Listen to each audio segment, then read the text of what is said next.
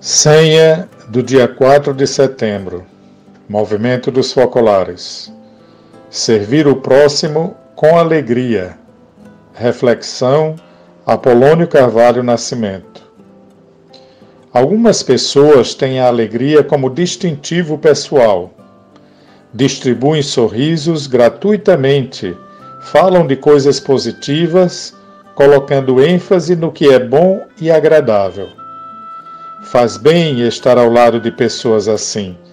É bom encontrá-las, falar com elas e ter a sua amizade. Todos nós podemos ser distribuidores de alegria. Basta que nos aproximemos das pessoas com a intenção de amar e servir concretamente, com alegria no coração.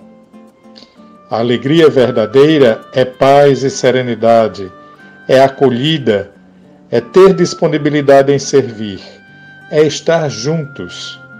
Servir com alegria é ser companheiro de jornada e partilhar da vida do outro.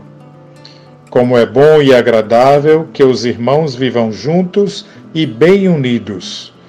Salmo 133, 1 Um excelente dia para você.